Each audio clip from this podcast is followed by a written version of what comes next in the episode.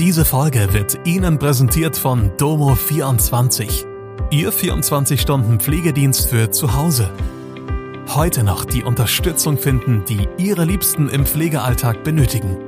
Besuchen Sie uns gleich unter www.domo24h.de. Hallo, das sind die Nachrichten von Montag aus Mannheim und der Region. Mehr Polizei in Mannheim, Nachtwandel begeistert Gäste, Blitz schlägt in Haus ein. Mehr Polizeikontrollen in Mannheim. Um den Bürgern ein Gefühl von Sicherheit zu geben, führen Polizisten am Wochenende in der Mannheimer Innenstadt verstärkt Kontrollen durch. Zusätzlich hat das Polizeipräsidium die Ermittlungsgruppe Quadrat gegründet. Damit reagieren die Beamten auf die erhöhte Zahl an Überfällen und Körperverletzungen in Mannheim. Verwaltung und Polizei kündigten außerdem eine Waffenverbotszone in Teilen der Innenstadt an. Der Gemeinderat muss darüber aber noch beraten. Mehr als 27.000 Menschen haben am vergangenen Wochenende den Nachtwandel im Mannheimer Jungbusch besucht. Zwei Nächte lang wurde in einer entspannten und friedlichen Atmosphäre gefeiert. Über 90 verschiedene Programmpunkte gab es am Freitag und Samstag. Wesentlich mehr Menschen als in den Jahren zuvor haben einen Soli-Becher gekauft.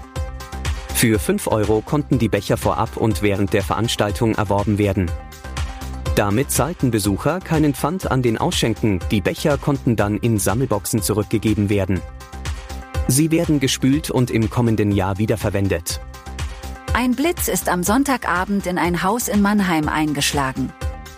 Dabei stürzte der Kamin teilweise ein. Auch das Dach wurde beschädigt. Die Elektrik ist beschädigt, sodass das Haus aktuell nicht bewohnbar ist. Wie groß der Schaden ist, war am Montagvormittag aber noch unklar. Bahnen in Ludwigshafen fahren wieder. Nachdem am Wochenende zahlreiche Regiozüge und es Bahnen in Ludwigshafen ausgefallen waren, läuft der Verkehr nun wieder.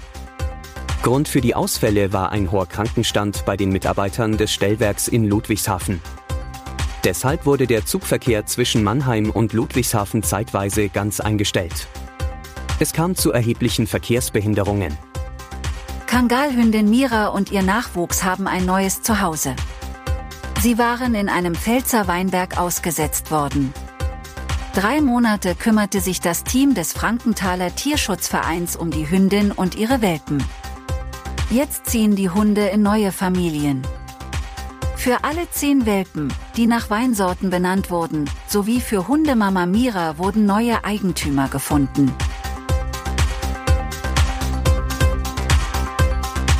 Das war Mannheim Kompakt.